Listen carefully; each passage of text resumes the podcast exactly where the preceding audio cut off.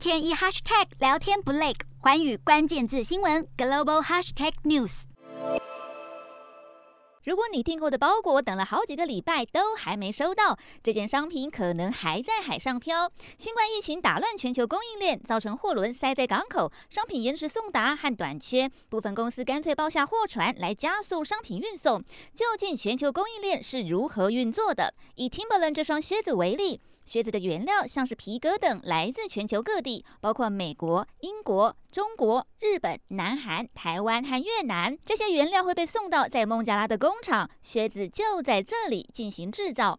完成的成品会被送至美国维吉尼亚州的分配中心，然后再运送至全球的零售地点。过去数十年来，供应链变得越来越全球化，牵一发更加动全身，这让部分公司开始思考如何面对未来的供应链危机，当中就包括区域化策略，也就是在全球不同地区设立工厂，每一个地区的营运能让产出的商品供应至最近的市场。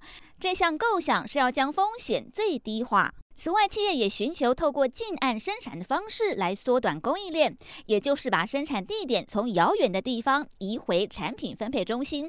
这项策略变得越来越受欢迎。像是在面临商品缺货后，意大利品牌班尼顿决定提高在塞尔维亚、克罗埃西亚和土耳其等地的产量。关键在于这些地点临近班尼顿的销售地点欧洲。反之，班尼顿计划接下来这一年要将在亚洲的生产量砍半。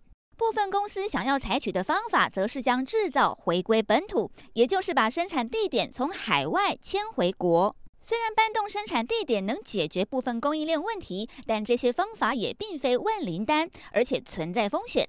主要原因就是成本高昂。根据二零二零年一份报告，美国和欧洲公司未来五年若要将工厂迁出中国，将花费大约一兆美元。对于较小型的公司，这是无法承担的成本。面对随时都可能发生的供应链问题，各家企业只能不断思索策略，让伤害降到最低。Hello，大家好，我是寰宇新闻记者黄佩涵。如果你喜欢寰宇关键字新闻 Podcast，记得按下追踪以及给我们五星评级，也可以透过赞助支持我们的频道哦。